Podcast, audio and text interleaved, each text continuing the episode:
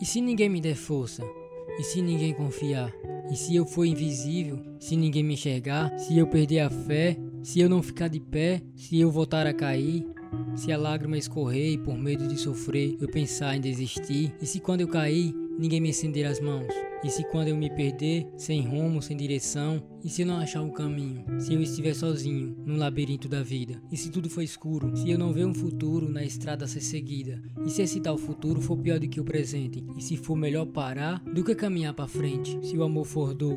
E se todo sonhador não passar de um pobre louco? E se desanimar? E se eu parar de sonhar, queda queda pouco a pouco? E se quem eu confiar me ferir, me magoar?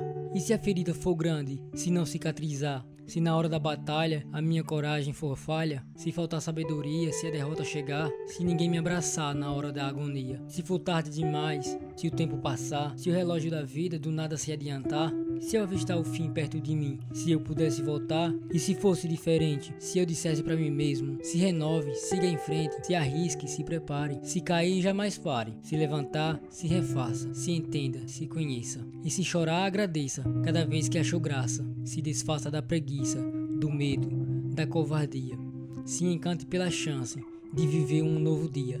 Se ame, seja amor, se apaixone, por favor. Se queira bem e queira bem. Se apegue, se desapegue. Se agite e desassossegue. E se acalme também. Se olhe, se valorize e se permita errar. Se dê de presente a chance de pelo menos tentar. E se o se for bem usado, o impossível sonhado pode se realizar. Um poema de Braulio Bessa, narrado por Marcos Feitosa.